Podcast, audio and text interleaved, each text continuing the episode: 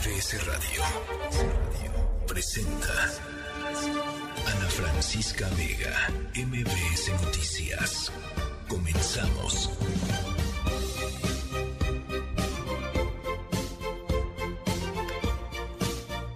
Seis de la tarde en punto, ¿cómo están?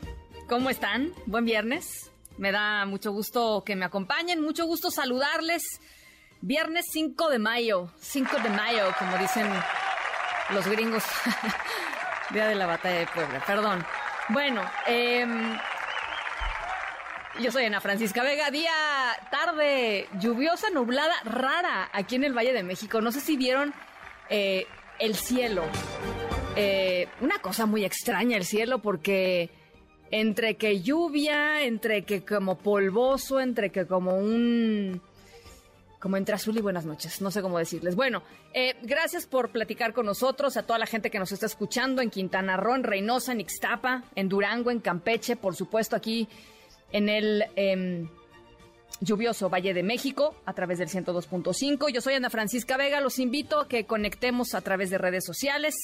Twitter, arroba Ana F. Vega, Instagram y Facebook, Ana Francisca Vega Oficial. Les dejo nuestro número de WhatsApp 55 43 77 1025 y em, acuérdense que siempre nos pueden em, escuchar y nos pueden ver a través de nuestra página web. Y hoy les quiero plantear una pregunta de arranque, de inicio. Em, se acabó la emergencia por COVID-19. ¿Qué les produce esta noticia? Yo creo que a todos nos movió de una u otra manera. Yo la escuché hoy por la mañana, escuché al director general de la OMS decir ya no hay una emergencia por COVID-19 en el mundo.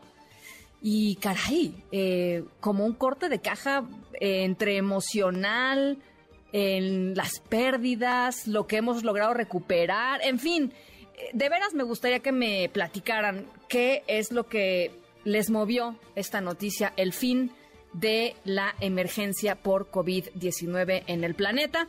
En 55 43 77 105 estoy esperando y aquí leeremos con muchísima atención sus mensajes. Por lo pronto, ya les decía, nos pueden ver y escuchar a través de nuestra página y de nuestra aplicación. La buscan en cualquier tienda de aplicaciones mbcnoticias.com. MBS Noticias informa.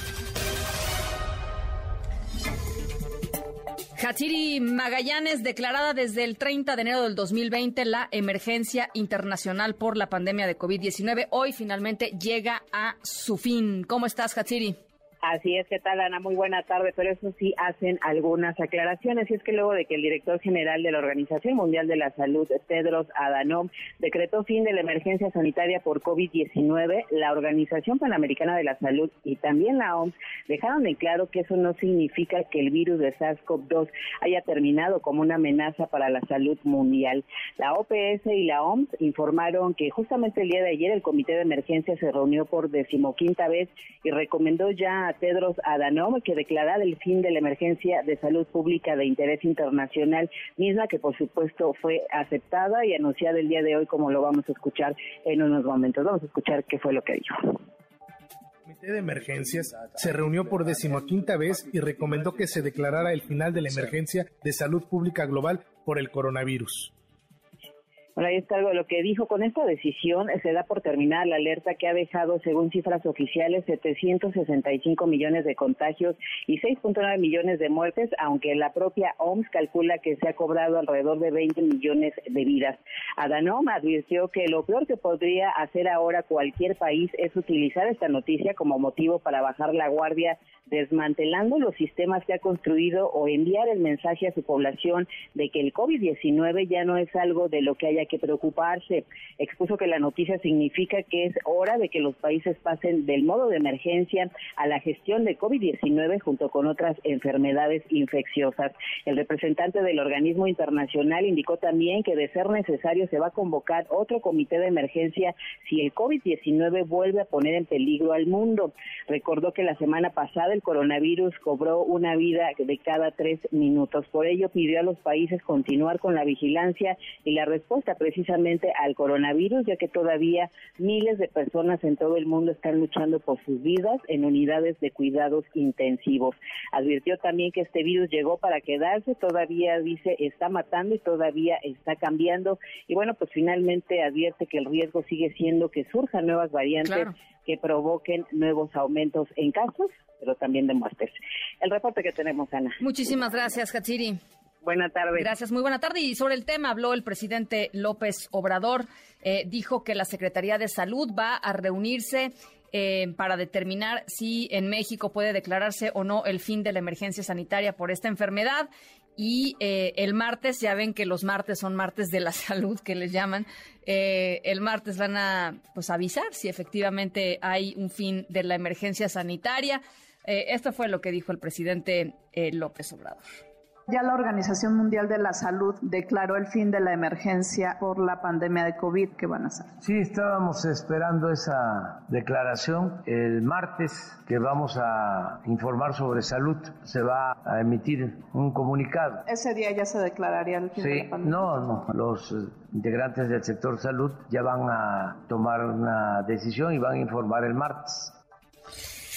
Bueno, y la pregunta que le hice a la gente que nos está escuchando, te la hago a ti, querido doctor Javier Tello, médico cirujano y analista en políticas de salud, más allá de eh, el expertise que tienes en, la materia, ¿qué te hizo sentir cuando escuchaste hoy la declaración de Tedros Adhanom, la declaratoria de Tedros Adhanom, Adhanom de fin de la emergencia eh, eh, sanitaria por COVID-19, Javier?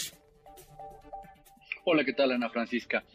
Sí, mira, son dos cosas, tal vez no encontradas, pero distintas, ¿no? Una sí, evidentemente, una tranquilidad de que cuando las autoridades sanitarias internacionales dicen, ok, podemos pasar a otra fase, como lo dice el doctor Tedros muy atinadamente, en la que hay que administrar una infección que sigue presente, bueno, por lo menos ya te habla de que no están previendo que vayan a seguir contagios en aumento, que no vaya a haber una gran mortalidad a corto plazo. Entonces, esto pues te deja tranquilo. Pero por el otro lado, yo soy de los que sí me quedo con la, perdóname, con la misma intranquilidad que tiene él que lo dice, en que gobiernos, la gente, grupos humanos, lo vayan a tomar esto como una señal de que nada sucedió. y, esto no, no, no quiero exagerar en ello, Ana Francisca. Eh, quiero ser muy serio con lo que digo, ¿no? La gente puede llegar a pensar que esto ya nos libera absolutamente de toda responsabilidad como personas en el cuidado de la salud y no es así. Tiene que quedarnos claro que el hecho que no haya una emergencia sanitaria no significa que desapareció el, el SARS-CoV-2. el virus existe. Y existirá siempre, ¿no? Sí, claro, existirá siempre. Y, exacto, y ya se verá cada cuándo vamos a requerir vacunas, como en el caso de la influenza o de otras cosas. Habrá que estar en guardia por si no llega a mutar un día y nos sale con una variedad extraña que incremente de repente la mortalidad o que nos tome con la guardia baja. Eso es lo que tenemos seguramente que aprender. Alguien me preguntaba que, cómo me había yo sentido alguna vez con esta pandemia y le dije que decepcionado decepcionado por la respuesta internacional, decepcionado por la respuesta de los gobiernos y decepcionado por la respuesta de México. ¿Por qué? Porque finalmente no es algo que hubiera llegado sin esperarse, Ana Francisca. Todo mundo sabía que iba a venir una pandemia. Por Dios, tuvimos una pandemia en 2009 y respondimos medianamente bien, aunque ahí sí había un tratamiento. Ahora en esta pandemia, todo lo que se supone que debíamos saber, lo que se supone que iba a suceder, toda la, infraestructura, la inversión que los, los países debieron haber tenido, se fue por la borda. Y, y, vimos inequidad en el manejo de las vacunas, vimos muchos países pobres que nunca se vacunó, nadie, ¿sí? Vimos decisiones mal tomadas, y no lo digo yo, lo dijo el análisis de la revista Lancet el año pasado, recordarás, donde criticaba acremente a los gobiernos populistas haciendo referencias claras al gobierno de Trump, al de Bolsonaro y al de México, ¿sí? O sea, donde no se tomaron eh, buenas decisiones. Hoy nos dice el doctor Tedros que, bueno, seis y pico millones de muertes son las oficiales contabilizadas, pero que podemos ya multiplicarlo casi por tres. Y hace rato ponía yo en Twitter este, e, esta mortalidad que tuvo en la película Contagion, de esa de Soderbergh de, este, del año 2011, Contagio, sí. de, una fan, sí. De una fantasía fueron 26 millones y nosotros ya estamos en el mundo en poco más de 21 millones. Imagínate nada más entonces la realidad aproximada a una película de desastres. A ver, yo creo que eh, estoy totalmente de acuerdo contigo. Creo que hay, muchísimos, y también lo dijo Tedros Adhanom el día de hoy, hay, muchísimas eh, lecciones que aprender y ojalá el, mundo aprenda las lecciones que ha dejado la pandemia. los científicos y los médicos están muy pesimistas en torno a ello por la respuesta justamente de los países que han dado. Y yo sí creo que es momento de recordar eh, algo que la propia OMS dijo en, en 2021. Imagínate nada más, hace ya pues dos años, eh, en donde eh, ya señalaban a México como uno de los países con más problemas en términos del exceso de mortalidad. En el 2000 en 2021 decían que en el 2020, es decir, en el año previo, alrededor de 190 mil muertes eh, se habrían em, em, se podrían haber evitado con una, un mejor manejo de la, de la pandemia en el país. De ese tamaño es eh, la, mala respuesta, digamos, del gobierno mexicano.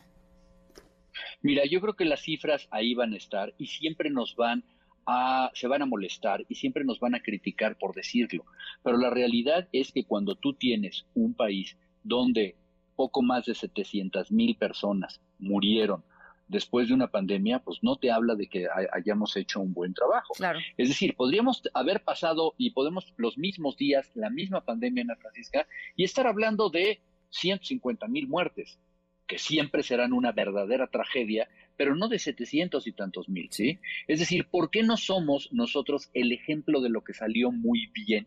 Y sí somos el ejemplo de algo que no se hizo bueno, para nada bien. Te, te voy a decir una cosa, el gobierno federal dice que por las herencias del pasado, pero yo ahí sí intervengo y opino. Eh, la, herencia del pasado no tiene nada que ver con la omisión del gobierno federal al recomendar, por ejemplo, el uso del cubrebocas en su momento, ¿no? El no eh, recomendar el no recomendar, eh, eh, el, ir segmentando las vacunas, el no comprar las vacunas suficientes, en fin. Eh, ahí están, digamos, todos esos datos que, como tú dices, pues son datos. Hay, por supuesto, rezagos históricos tremendos, dolorosos, espantosos del sistema previo, digamos, de gobiernos previos, pero, pero no todo lo explica eso, ¿no? No, y sabes qué es seguramente lo más triste de esto, la arrogancia. La arrogancia de decir todo lo hicimos bien. Es como cuando te tropiezas bajando las escaleras y te levantas con mucho orgullo y dices, es que así yo lo tenía pensado, ¿no? No, a ver, o sea, eso no es verdad, ¿no? No teníamos este un plan, esto nos agarró descuidados, pero nunca vas a encontrar un reconocimiento de esto. Ese, ese, el abrir el, el, histórico y que página con página te diga lo bien que trabajaron, lo bien que tenían pensado. Bueno, perdón, si todo estaba tan bien planeado, ¿estaba planeado que murieran 700 mil personas? ¿En serio? ¿Sí? Eh, eh, eh, estaba planeado entonces que los médicos privados no tuvieran ni enfermeras ni, ni, gente que trabajaba en el sector de salud en la medicina privada tuviera acceso a las vacunas cuando recién llegado. Estaba pensado entonces en el plan que los ancianos tuvieran estas filas enormes a las 5 de la mañana eh, eh, en una ranchería para que al final no llegara quien los fuera a vacunar. Estaba pensado que la Secretaría de Salud se negara y se negara y se negara a comprar vacunas y tuviera que ser la Cancillería la que por la puerta de atrás negociara eh, la compra de vacunas en México. O sea, todas esas cosas te hablan de un buen manejo, pero te digo, quizá lo que más molesta es esta arrogancia en la cual se niegan a reconocer que, bueno, pues podemos en la próxima pandemia, esperemos hacerlo muchísimo mejor. Bueno, pues ahí está. Eh, Javier, te mando, te mando un abrazo. Gracias por platicar con nosotros esta tarde. Estamos en comunicación. Un abrazo, que estés muy bien. Gracias, muy buenas tardes. Es parte de eh, pues la reacción hoy a este anuncio de Tedros Adhanom, las 6 con 14. MBS Noticias informa.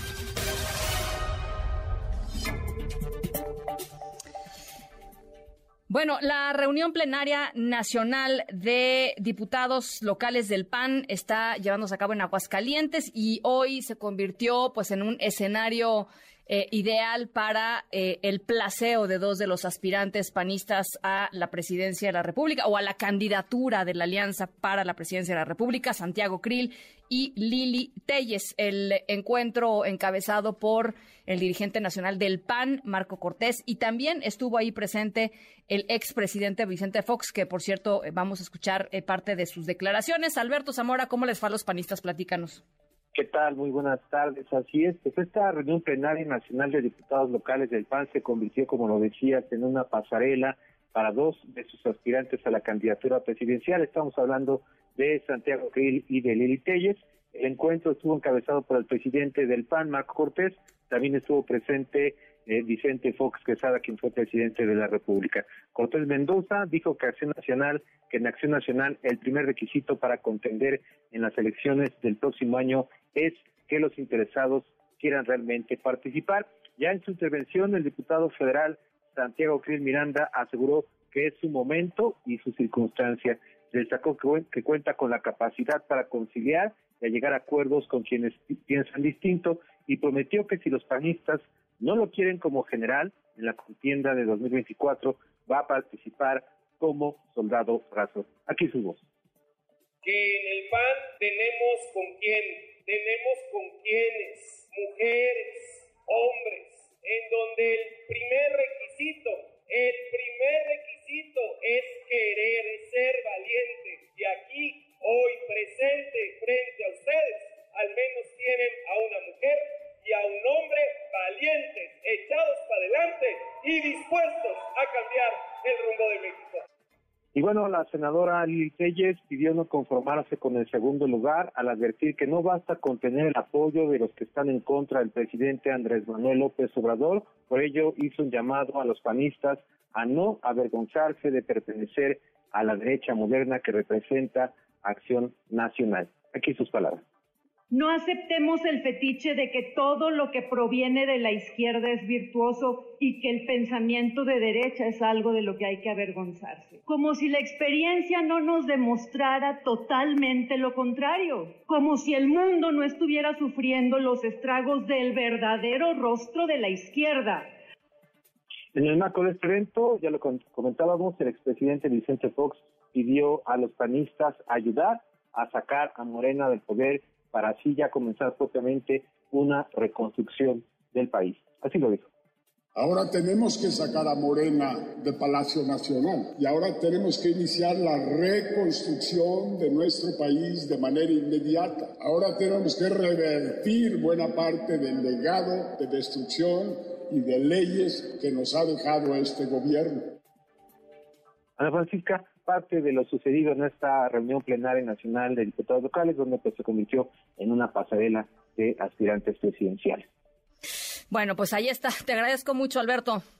Gracias, buenas tardes. Gracias, muy, muy buenas tardes. Y el canciller Marcelo Ebrard eh, habló hoy sobre el tema migratorio en, Estados Unidos. Dijo que existe un importante flujo de personas migrantes en los últimos días ante eh, el fin del llamado título 42 eh, la próxima semana. Este título 42 implementado o instaurado por el expresidente Trump, que lo que hacía era con el pretexto de la pandemia por COVID-19, en el instante en el que llegaba un migrante a suelo estadounidense, lo regresaban a suelo mexicano, es decir, no había entrada eh, como normalmente suele suceder, en donde un migrante puede poner un pie en Estados Unidos y pedir refugio o pedir asilo, y entonces tenía que pues, llevar a cabo su proceso en los Estados Unidos a raíz del título 42 que instauró eh, Trump. Eh, los migrantes se regresaban a México y eso, por supuesto, pues a un montón de personas. Ahora termina el título 42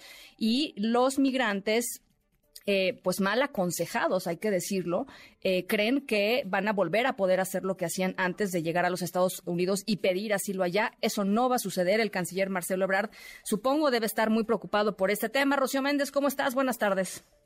Buenas tardes, Ana. Desde la capital poblana, el gobierno federal hizo algunas puntualizaciones en materia migratoria. En principio, destacó que por trabajo o reunificación familiar ya hay mecanismos regulares para ir a Estados Unidos desde la localidad de origen a través de la aplicación CBP One C de casa, B de bueno, P de papá, número uno en inglés o venir a México tras revisar el portal de empleo del gobierno federal. Escuchemos al canciller Marcelo Ebrard.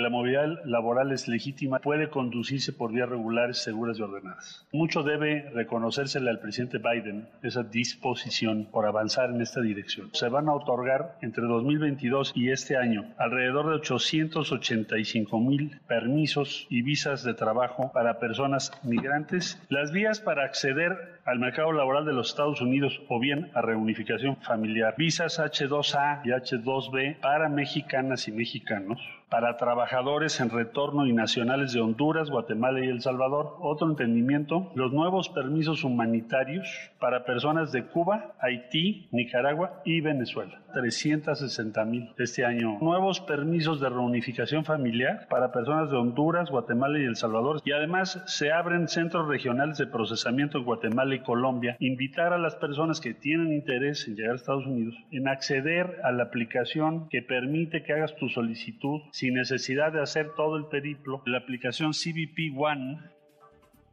el presidente Andrés Manuel López Obrador pidió optar por las propuestas formales para migrar al norte sí hay riesgos, muchos riesgos. No solo es esto que nos dolió tanto de Ciudad Juárez, muchos riesgos en la transportación que estamos cuidando porque en cajas de trailer trasladan a 300, 400 sin ventilación y lo otro también, secuestros de la delincuencia organizada que estábamos ahí atendiendo. Ahora tenemos otra vez problemas en Matehuala, en San Luis Potosí, y son secuestros a migrantes.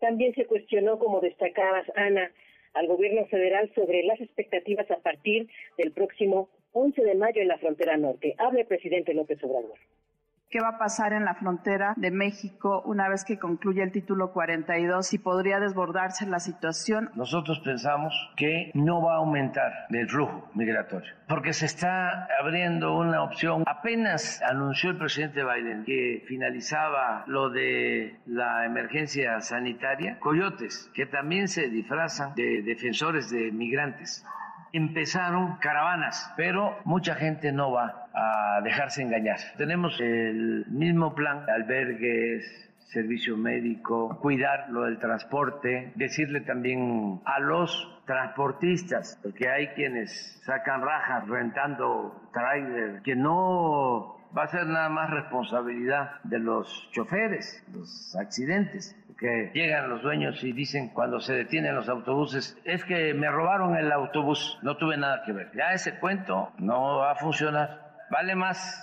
que lo sepan. Nos están ayudando las fiscalías estatales. Ana, el reporte al momento. Oh, te lo agradezco mucho, Rocío. Buenas tardes. Un abrazo, muy buenas tardes. Por cierto, hablando de San Luis Potosí, vaya escándalo lo que eh, se ha destapado en las últimas horas. Eh, Iván Estrada Guzmán, presidente municipal de Matehuala, eh, pues se, se, hicieron públicos unos audios, una serie de audios en donde está hablando pues muy abiertamente sobre lo que se presume es una relación con un grupo de crimen organizado, eh, con un cártel, así lo dice, lo dice él. La Fiscalía de Justicia de San Luis Potosí eh, ha abierto ya dos carpetas de investigación. Eh, íbamos a platicar hoy con el propio fiscal de San Luis, nos dijeron que no estaban listos todavía para hablar, pero que el lunes iban a eh, eh, ya terminar de reunir ciertos elementos para poder platicar eh, con nosotros. Por supuesto, el lunes estaremos, estaremos buscándolos, pero muy grave lo, lo que trascendió a través de este audio y sobre todo si contextualizamos este tema con las desapariciones y los secuestros de los migrantes en las últimas semanas que se dieron justamente en el municipio de Matehuala. Marco Luis Polo, te saludo hasta San Luis. ¿Cómo van las cosas? Platícanos. Muy buenas tardes, Ana Francisca Auditorio. Pues efectivamente, y es que déjame informar que la existencia de audios que vinculan directamente al alcalde de Matehuala, San Luis Potosí, con un um, supuesto grupo delincuencial, ha generado opiniones encontradas. Pues mientras el gobernador del estado, Ricardo Gallardo Cardona, pidió que se investigue a fondo para deslindar responsabilidades, por su parte, el fiscal general del estado, José Luis Ruiz Contreras, confirmó que ya se aperturó una carpeta de investigación.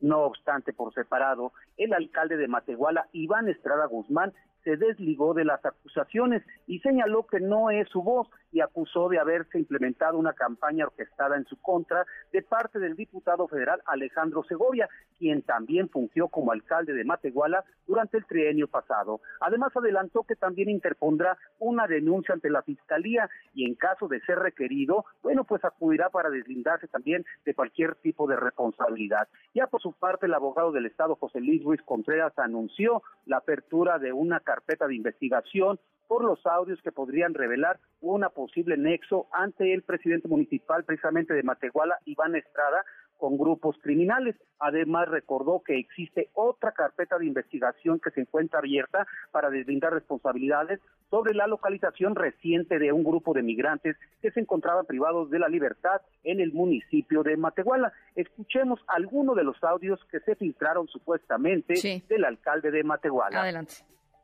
porque yo te dije, yo soy transparente y jalo con el cártel transparente y lo que el cártel me diga aquí está y lo que el cártel merezca aquí está. Pues así las cosas, Ana Francisca, hasta aquí mi reporte. Muchísimas gracias, Marco Luis. Estaremos, por supuesto, eh, pues muy pendientes de lo que vayan eh, develando las, las investigaciones de la, de la Fiscalía. Gracias.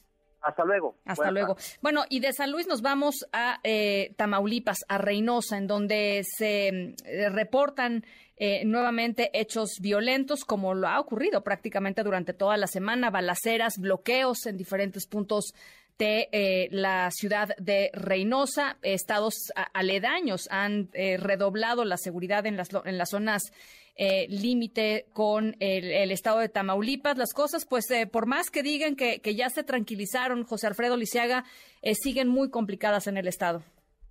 Sí, muy buena tarde, Ana Francisca. Buena tarde, el auditorio. Efectivamente, un nuevo ataque contra policías de la Guardia Estatal se registró en Tamaulipas este viernes en el municipio de Reynosa. La Secretaría de Seguridad Pública Estatal informó que tras la agresión ocurrida por la madrugada, se aseguró un vehículo así como municiones. Los policías estatales Ana Francisca fueron atacados en la colonia Sierra Garza por civiles que viajaban en una, una camioneta doble cabina que posteriormente emprendió la huida rumbo a la colonia Ferrocarril Poniente.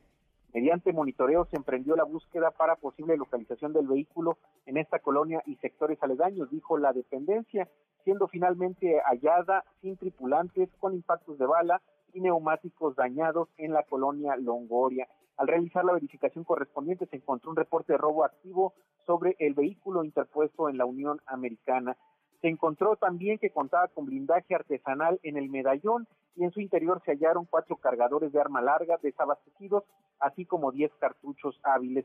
Te comento que el vehículo, los objetos hallados en su interior fueron colocados, fueron puestos a disposición y trasladados a la Fiscalía General de la, de la República. Así las cosas en Reynosa, Tamaulipas, eh, hasta aquí con el reporte. Muchas gracias, José Alfredo. Muy buenas tardes. Gracias. Buenas tardes, las seis con veintisiete. Vamos a la pausa. Regresamos eh, con eh, un tema muy, muy, muy impresionante. Mamás de papás de niños con cáncer en Veracruz están denunciando extorsiones. Escuchen esto, ¿eh? Extorsiones a cambio de sangre que necesitan sus hijos. Em, vamos a estar conversando sobre este tema. Yo soy Ana Francisca Vega. No se vayan, regresamos con más. En MBS, noticias que ponen de buenas. Si con motivo del día feriado de este 5 de mayo por la celebración de la batalla de Puebla tienes planeado viajar por carretera, la Secretaría de Comunicaciones te recomienda tener en cuenta algunos puntos importantes como portar el cinturón de seguridad tanto por parte del conductor como de sus acompañantes, no hacer uso del teléfono celular mientras se maneja y evitar conducir a exceso de velocidad o bajo los efectos del alcohol. Que tengas un feliz viaje de fin de semana. En el marco del programa multiinstitucional de recuperación del cóndor de California, los próximos días 11 y 12 de mayo se liberarán seis ejemplares de esta especie en el Parque Nacional Sierra de San Pedro Mártir. Cuatro de ellos son procedentes del zoológico de Chapultepec y dos más del zoológico de San Diego, California, en Estados Unidos. Adicionalmente, serán trasladados al Parque Nacional dos ejemplares más, nacidos en 2022 en dichos zoológicos.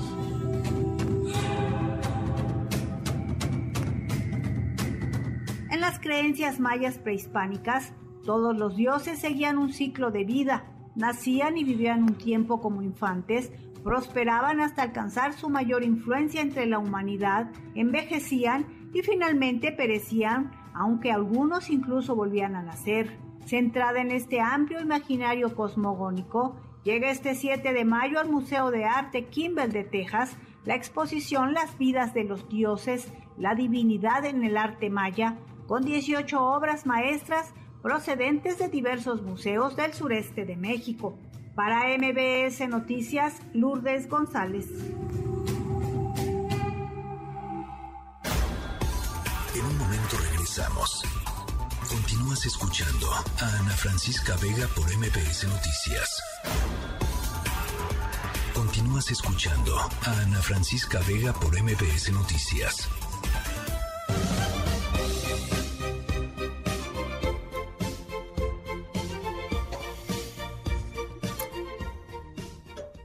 6 de la tarde con 30 minutos. Em, gracias por continuar con nosotros. Eh, les repito la pregunta de hoy que termina, digamos, em, la emergencia internacional por COVID-19. ¿Qué les provocó esta noticia? O sea, ¿qué sentimiento les provocó? ¿Tristeza, alegría, eh, eh, alivio? Nada, eh, platíquenme, porque de veras creo que es con toda la gente con la que he platicado hoy, con la que he hablado hoy, algo les provocó eh, dos o tres frases y cómo ves que ya terminó la emergencia internacional por COVID-19 en términos formales y con todos los asegúnes que ya nos dijo nuestro querido Javier Tello, pensando que no hay que bajar la guardia porque la enfermedad aquí está y se va a quedar aquí eh, pues para toda la vida, para toda la historia, digamos. Eh, pero bueno, de todas maneras creo que es, interesante escuchar sus comentarios 55 43 77 1025 y nos vamos a otros temas. Fíjense que eh, vamos a poner el foco en el estado de Veracruz, en donde mamás eh, de niños y niñas con cáncer eh, han denunciado haber sido víctimas de extorsión a la hora de buscar donadores de sangre para sus hijos que están recibiendo atención en la torre pediátrica de eh, Veracruz. Los extorsionadores condicionaron o condicionan la supuesta donación a cambio de dinero y otras y otras cosas. En la línea telefónica, Susana Lara, presidenta de la Asociación Mexicana de Ayuda a Niños con Cáncer de Veracruz. Me da gusto platicar contigo y sobre todo, eh, pues, exhibir este tema tan importante Susana.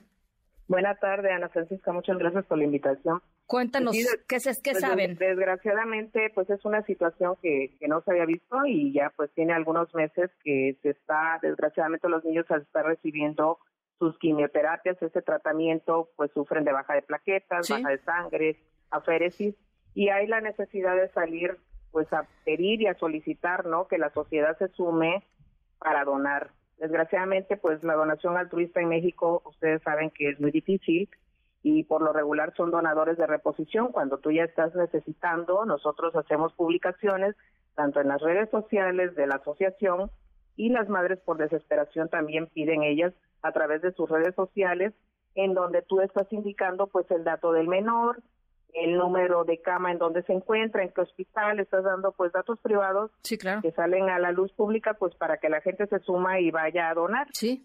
Pues desgraciadamente estamos viviendo esta situación que no nada más es con las madres de niños con cáncer, a ver, que las personas llaman y le dicen, a ver, yo te voy a ayudar, yo soy un donador, mándame dinero para que yo pueda ir. Bueno, pues eso es lo menos, ¿no? Y dicen, bueno, pues mucha gente lo hace, dona y pues a la, les aporta esta cantidad de dinero que le soliciten y ellos nunca se presentan. Pero lo peor ha sido cuando una madre de familia le dice, pues yo no te puedo dar dinero hasta que tú vengas y me hagas la donación. Y como no les otorgan el dinero que les están solicitando, lo que hacen es empezar a amedrentarlas por mensajes, decirle te voy a hacer daño, sé dónde estás, sé dónde está tu hijo, voy a ir para allá y le voy a hacer daño a ti, a tu persona. O sea, es hacer ahora sí que una violencia psicológica a las madres que de por sí están pasando por ese sufrimiento de los pequeños que están enfrentando un cáncer infantil y aunado a eso llegan personas sin escrúpulos a estar este, pidiendo dinero sí por cuenta de una donación de sangre. Si no la das, pues aparte te van a estar este, extorsionando. Violentando. Sí, sí. Eh, ah, eh, decías que no sucede nada más con eh, el, caso de, niñas y niños con cáncer. No, mucha gente más ha platicado de que pues, está sufriendo esta situación, que realmente yo creo que aquí lo importante sería que la gente comience pues ayudar y apoyar de manera voluntaria que tengamos un banco de sangre en nuestros hospitales o en los centros de transfusión sanguínea donde no sea esta necesidad de salir a pedir urgentemente porque pues tú sabes que es de vida o muerte por un accidente, por una cirugía, por una persona que está enferma, el, el reemplazo de este tejido que pues no se hace en un laboratorio químico, es de nuestro cuerpo, ¿no? Entonces, desgraciadamente, como no tenemos esa cultura de donar, salimos desesperadamente a pedir y la gente está abusando.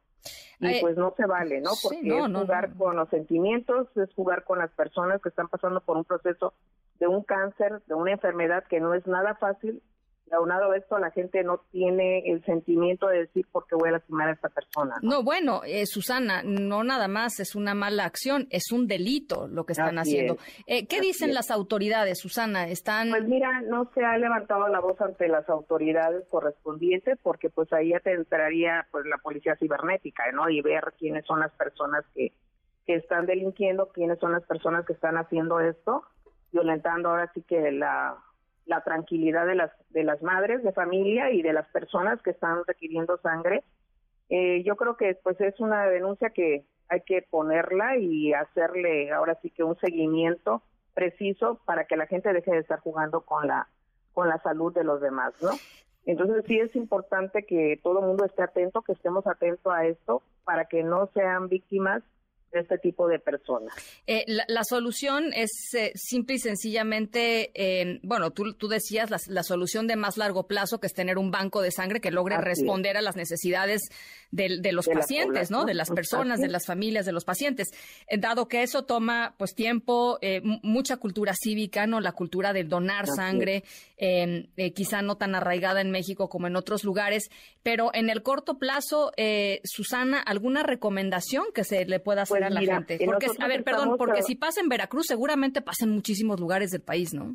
Así es. Pues mira, nosotros lo que estamos haciendo como asociación es estar teniendo pues ya un contacto directo con las universidades más importantes conurbadas, que es Veracruz Boca del Río, y estamos trabajando con la donación altruista. Qué mejor con nuestros jóvenes, los chavos que están sanos, que pueden donar pues prácticamente bien, ¿no? Sin ningún problema de salud entonces ellos están, lo, acabamos de lograr una campaña hace poco con la Universidad Veracruzana, fueron 96 chicos y toda la sangre que debía la asociación por los niños que, están en sus tratamientos se logró pagar, ¿no? Se logró reemplazar todo ese tejido que, que a ellos les, les, este, les sirvió en su momento.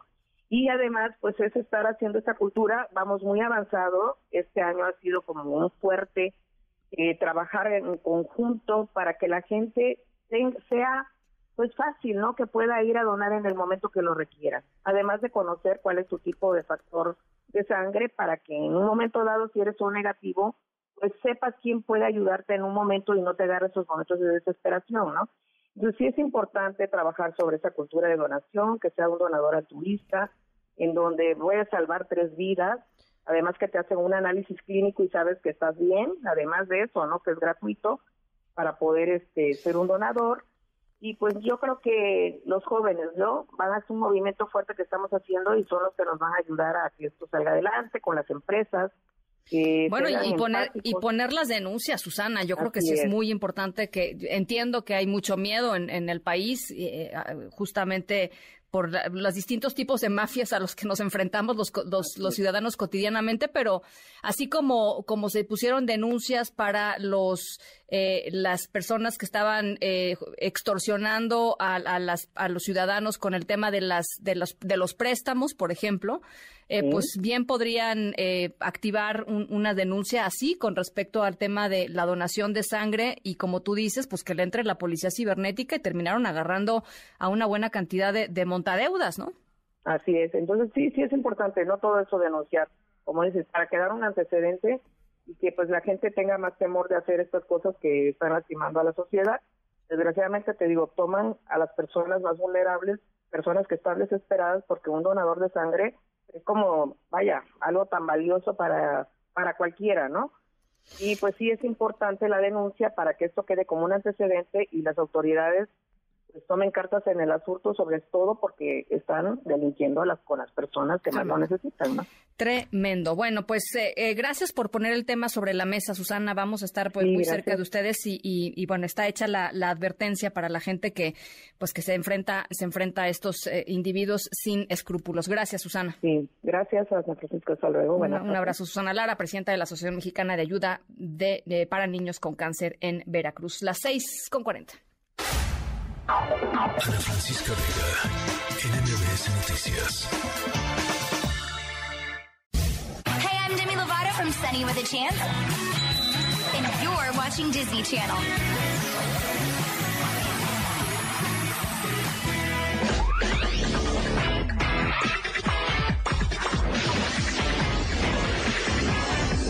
You're watching Disney Channel. Hi, I'm Elaine from Lizzie McGuire. You're watching Disney Channel.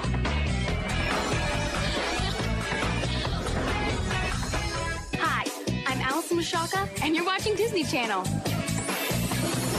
Bueno, la, historia sonora de hoy me puso de muy buen humor eh, y creo que a ustedes también lo va a hacer porque es de esas historias eh, en donde hay un antes y un después. Eh, en el sentido de evolución, digamos, de la apertura humana y de la inclusión humana de todo tipo de personas a la vida pública. Y eso no puede ser más que una buena noticia. Eh, vamos a hablar sobre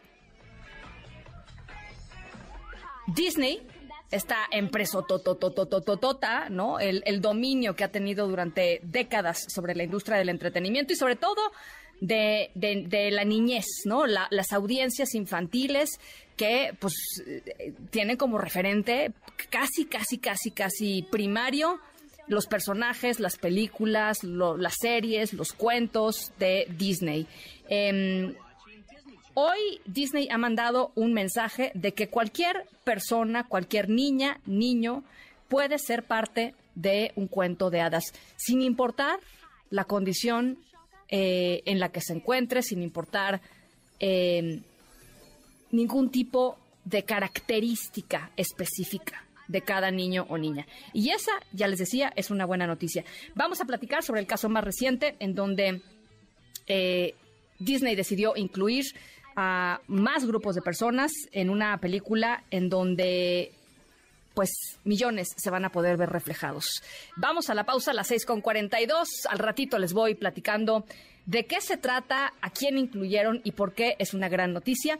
Estamos en MBS. Yo soy Ana Francisca Vega. No se vayan. Volvemos con mucho más.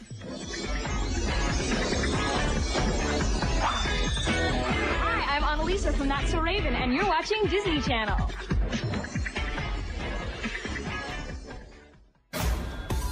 En un momento regresamos. Continúas escuchando a Ana Francisca Vega por MPS Noticias. Continúas escuchando a Ana Francisca Vega por MPS Noticias.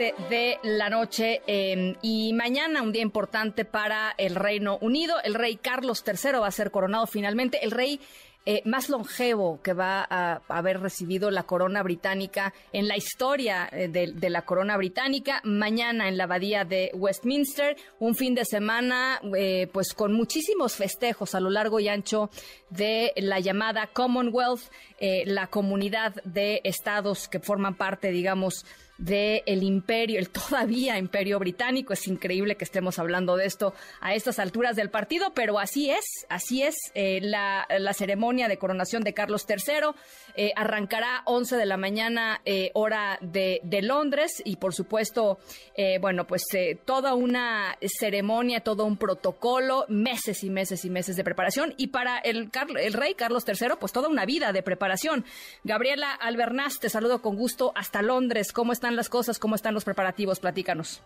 ¿Qué tal? Buenas tardes, Ana Francisca. Bueno, muy bien. Mañana los ojos del mundo van a estar puestos en Londres con la coronación del, del rey Carlos III, que como dijiste va a tener lugar en la abadía de Westminster y será un evento histórico eh, que tendrá la participación de más de 2.000 invitados, incluyendo líderes políticos y miembros de las distintas casas reales, que ya están obviamente en en Londres y han participado hoy eh, de, un, de un, una reunión, una cena en, en, el Palacio de Buckingham, recibidos por el rey. Bueno, esta ceremonia va a formalizar el papel del monarca como cabeza de la Iglesia de Inglaterra y se espera que mañana se congreguen miles y miles de personas en el mall, en la avenida que conecta el Palacio de Buckingham con la Plaza Trafalgar, para ver la carroza real transportando a Carlos y a la reina consorte Camila Parker Bowles.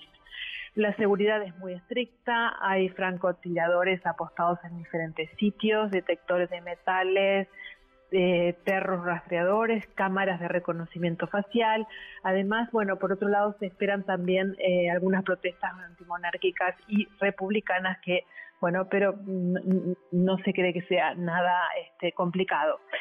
Eh, también hay, te cuento que hay miles y miles y miles de, de turistas, ¿no? Que, que, han llegado también para, para ver esta, esta ceremonia y se han congregado, ¿no? En, la avenida esta, en, en la avenida, en, en el mall, para también ser testigos de la coronación. Muchos de ellos han estado acampando desde hace varios días para asegurarse un buen lugar en la procesión real. Escuchemos a este hombre llamado John que está acampando desde el jueves pasado.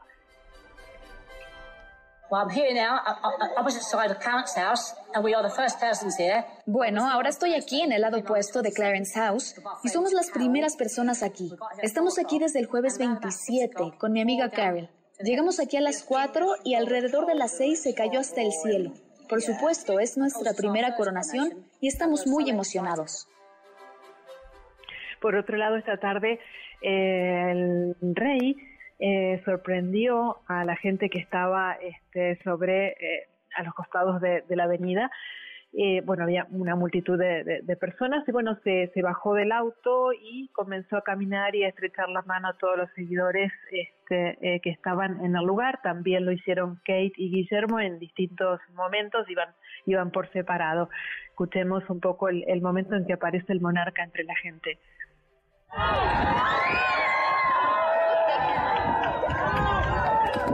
Bueno, aquí está saludando a la gente que está esperando. La ciudad, te cuento también que ha sido completamente decorada con los colores de la bandera británica, los negocios, las tiendas, eh, souvenirs, banderas, eh, bueno, mucho colorido, mucha alegría. Así que mañana los británicos vivirán una jornada histórica con la coronación que arrancará con un desfile antes de la ceremonia que se llevará a cabo a las 11 hora local y luego al finalizar los reyes harán un desfile en la tradicional carroza hacia el Palacio de Buckingham, harán todo un recorrido, pero en una carroza un poco más moderna, no no la que se ha llevado en otros actos este, antiguamente. Carlos y Camila luego van a, va a haber un banquete donde Carlos y Camila eligieron personalmente la receta de la tarta que se servirá este mañana. También va a haber pantallas gigantes donde la gente va a poder ver en diferentes puntos de la ciudad. Hay actividades de todo tipo, fiestas callejeras y el domingo un concierto en el castillo de Windsor con artistas como Katy Perry, Take That y Lionel Richie. Bueno, hasta aquí el reporte para MBS Noticias, Gabriela Álvarez. Bueno, Gabriela, pues ya estaremos conversando por acá el lunes. Muchísimas gracias por lo pronto. Muchas gracias. Gracias. El lunes estaremos contando un poco cómo fue. De acuerdo, ya, ya, lo, ya lo conversaremos. Gracias, Gabriela.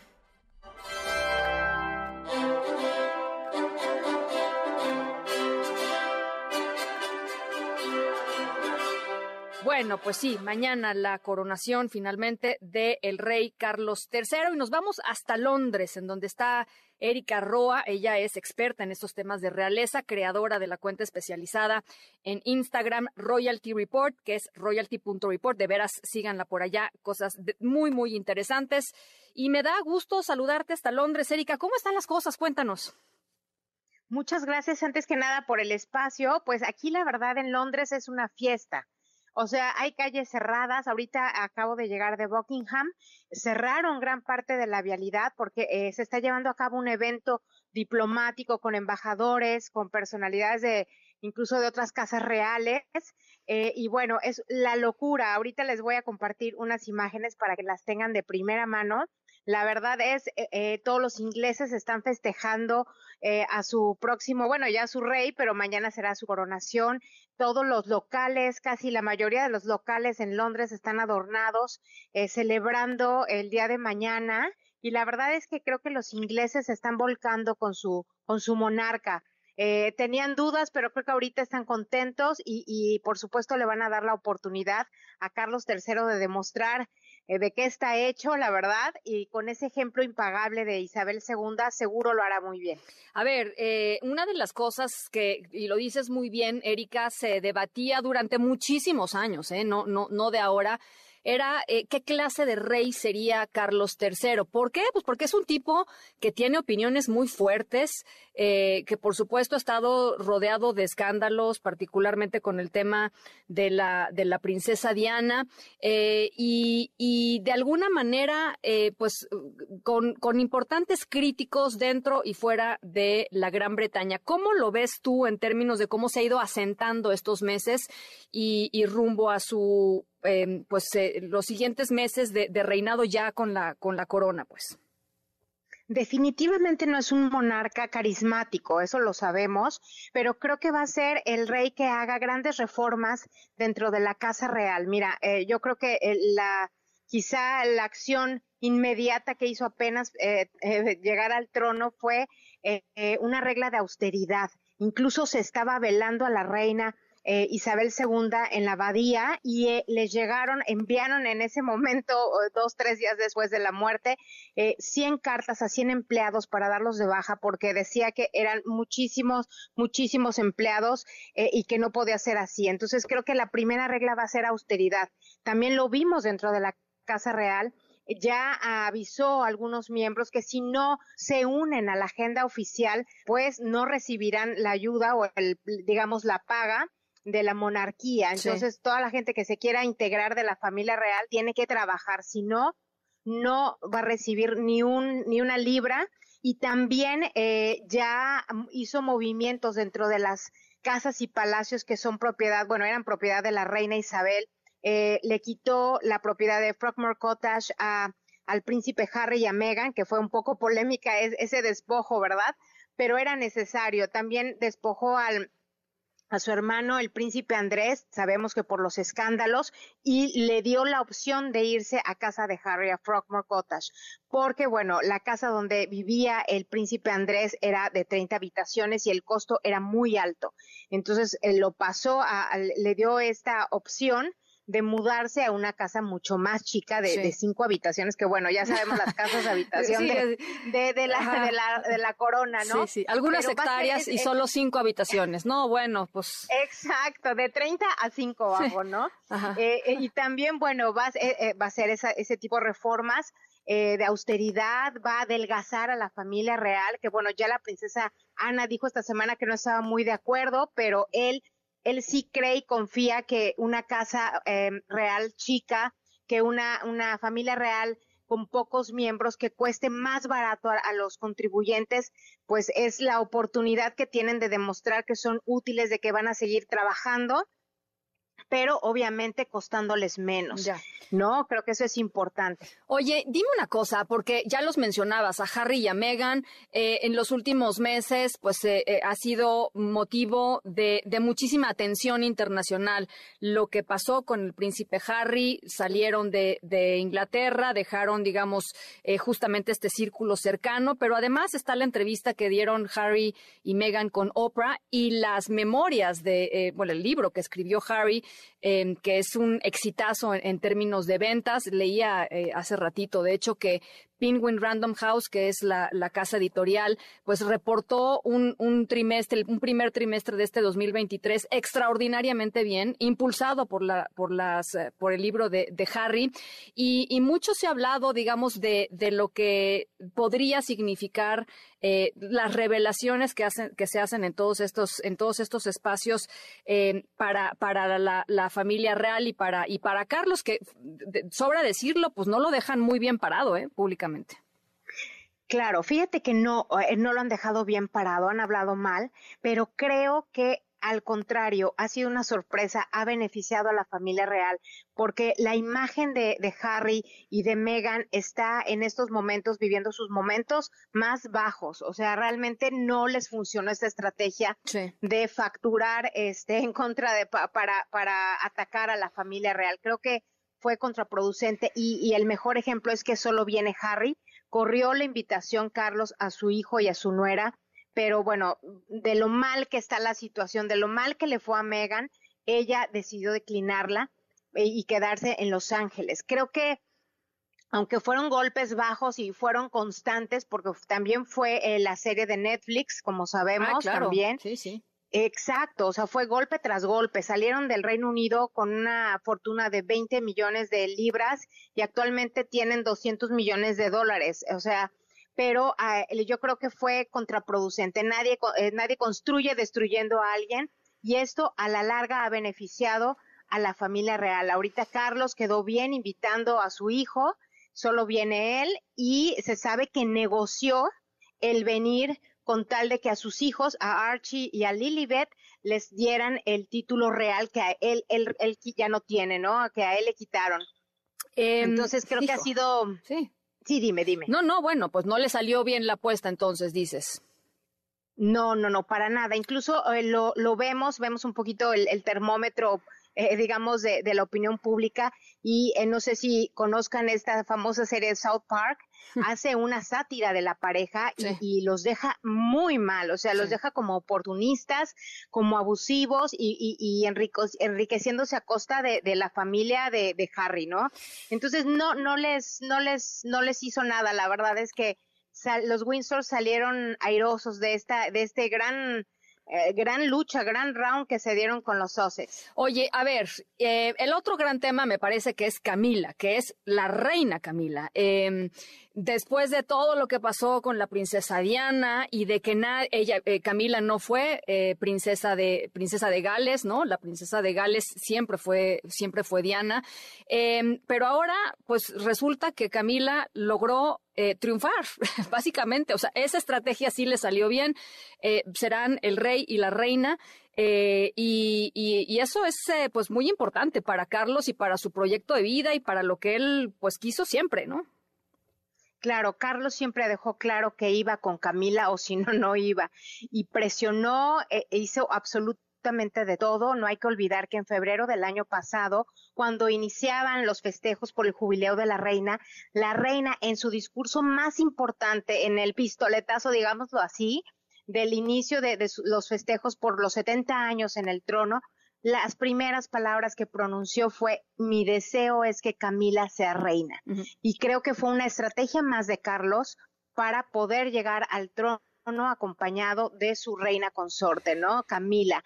Creo que ah, si bueno. la reina no hubiera pronunciado, pronunciado estas palabras, creo que eh, era la única que podía legitimizar a, a, a, a Camila, Camila claro, nadie más. Claro, si claro. no las hubiera dicho, ahorita creo que la historia sería diferente, la verdad. Pues logró, pero, logró pero... convencer a su mamá, pues Carlos logró convencer claro, a la mamá. Claro, la verdad es que aquí el cuento de fueron felices para siempre, pues nos lo quedan a deber porque pues ahora sí que, el, digámoslo así, la mala se quedó eh, eh, coronada, ¿no? Ajá, Como sí, reina. sí, sí, sí, Ahí sí. Disney nos hizo un daño irreversible, tenemos que reclamarle, este, pero bueno, pues ya es, es reina consorte, nos guste o no es reina consorte, creo que los ingleses le, les están dando la oportunidad a esta pareja tan polémica, por supuesto, y creo sinceramente que la gran, que, que, que Diana va a llegar a, a realmente a ser la reina de corazones, eh, cuando su hijo William llegue al trono. Creo que ahí sí veremos un final feliz. Creo que William, mira, algo curioso es que este, e, este el pasado mes de, de agosto Diana cumplió 25 años de fallecida y eh, no se hizo ningún, ningún festejo, no se tocó el tema. Eh, todo muy, eh, pues con mucho silencio, ¿no? Sabiendo quizá que a la reina le quedaban pocos meses de vida, Carlos apagó, apagó los festejos apagó el, eh, bueno, no los festejos, pero sí los homenajes las celebraciones. A, Diana, justo porque no la quería cerca de su coronación, no quería el recuerdo de Diana eh, eh, en, su coronación. Entonces, todas estas estrategias, pues han, han querido apagar el, el, recuerdo de Diana, pero creo que cuando llegue William va a dar todos, todo el reconocimiento a su madre. Pues creo que vamos a poder ver no solo parques en su nombre, estatuas, calles, la va a coronar realmente en, el corazón de todos los ingleses. Bueno. ¿no? Me, me, llamó mucho la atención el día de ayer, perdón, eh, que fui a, Kensington y de verdad, cuando, cuando fui al funeral, cuando vine al funeral, había una esquinita dedicada a Diana. Hoy, ayer que fui, perdón, no había nada de Diana más que un libro es lo único que se vendía de todos los souvenirs y déjame que te digo que son muchísimos. Híjole. Oye, bueno, para, para cerrar, Erika, mañana eh, pues toda la pompa, ¿no? De, de, de la corona inglesa eh, eh, por las calles de Londres. Absolutamente, ya ahorita está la gente, ya lleva un día y cachito durmiendo, bueno, ya ahí está acampando, está lleno el, el la avenida principal que nos lleva al palacio está lleno, los ingleses de verdad lo están tomando con muchísimo entusiasmo, le están dando el voto de fe a su monarca porque pues es una institución que al final de cuentas ha funcionado en los últimos siglos, les ha reportado pues yo creo que le deben mucho en cuanto a imagen, ¿no? Del Reino Unido en el mundo. Y eh, bueno, pues eh, están esperando grandes reformas de este Carlos III. Hará el trabajo difícil, seguramente eh, y abrirá paso al príncipe William, le dejará ya todo un poquito más armado, más, eh, más con más austeridad, con mayor organización, porque pues al final Isabel duró 70 años y era muy benevolente luego con el dinero, eh, tenía muchísimo, muy bien este, a su familia, ¿no? En, viviendo en palacios y en casas, y el rey pues ha, ha cambiado toda esa parte de, de, pues de la austeridad, del ahorro, ¿no? Que eso es importante también. Bueno, Erika, pues yo te agradezco enormemente que te conectes con nosotros. Eh, mucho éxito mañana en las distintas transmisiones en las que vas a estar participando. Te mando un abrazo y ojalá que cuando regreses a México eh, puedas venir acá a cabina con nosotros y ya nos cuentas todo el chisme. ¿no? Ya, o sea. Yo feliz, le llevo fotos, ya sabes que a mí para eso no me dicen dos veces. Muchísimas gracias por el espacio y cuenta conmigo siempre. Te mando un abrazo, Erika. Igualmente, cuídense, bye bye.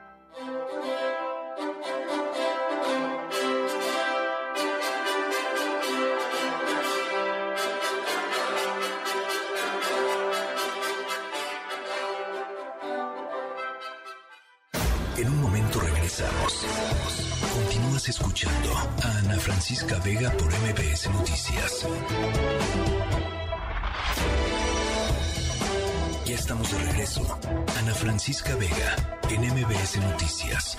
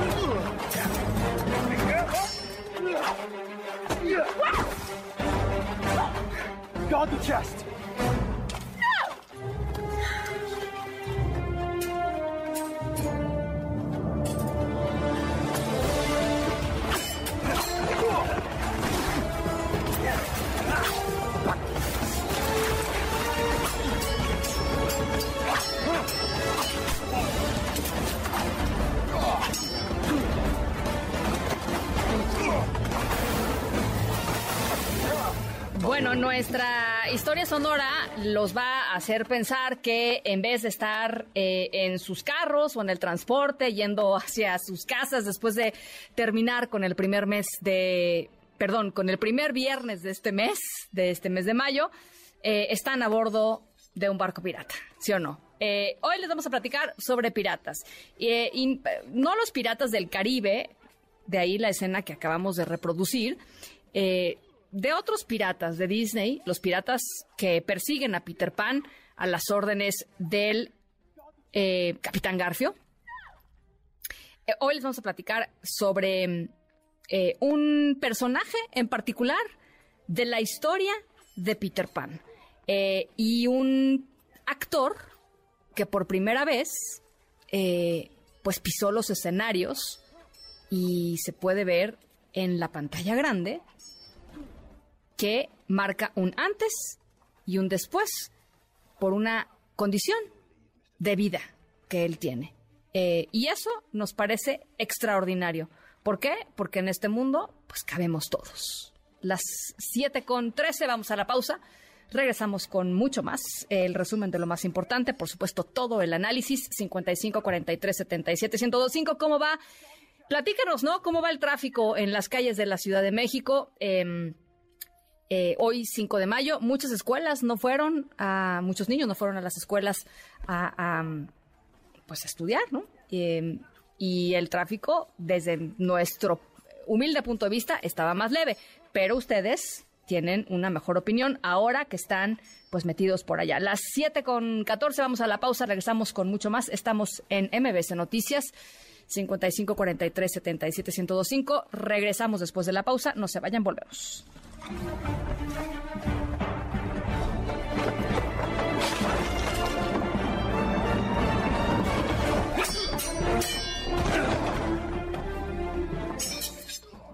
un momento regresamos.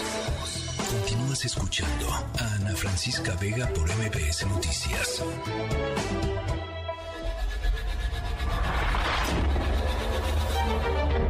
MBS Radio presenta Francisca Vega en MBS Noticias. Continuamos. Casi 7.20 de la tarde. Gracias por seguir con nosotros aquí en MBS Noticias. Yo soy Ana Francisca Vega. Viernes 5 de mayo de 2000. 23 eh, nuestros aplausos de viernes. Les dejo nuestro número de WhatsApp 55 43 77 1025. Eh, vamos a platicar eh, sobre muchas cosas en esta, en esta hora que todavía nos queda de, de programa. Vamos a estar conversando sobre eh, el tema de desaparición forzada, lo que dijo ayer la ONU, qué significa que eh, la ONU haya señalado al Estado mexicano de ser omiso en la búsqueda de un joven de 17 años que fue sacado de su casa. Imagínense nada más el terror de esa, de esa familia en el 2013 y del 2013 al 2021 nadie investigó. ¿Pueden creerlo? Bueno, sí, sé que sí pueden creerlo. Eh, pero la Organización de las Naciones Unidas, el Comité en contra de las desapariciones forzadas, pues señaló abiertamente al Estado mexicano y vamos a estar platicando sobre las implicaciones de esta de esta determinación. Además, por supuesto, la rockstar de ese programa, doña Jovita Manrique y su molito de viernes, que ya anda por acá, doña Jovita, eh, vendiendo, to anda vendiendo el, el, topper, ¿no? En el, ahí, abajo, este, pero en un ratito ya sube doña Jovita. Em, con su molito para platicar con nosotros. Las seis con veinte, por lo pronto, la información. MBS Noticias informa. Regreso contigo, Hatsiri Magallanes. Hay información sobre el INAI. Platícanos. Así es, ¿qué tal, Ana? Muy buena tarde. La transparencia, pues es un valor social de la democracia y el INAI en el INAI se está luchando para mantenerla en este país. Así lo afirmó su titular, Blanca Lilia Ibarra.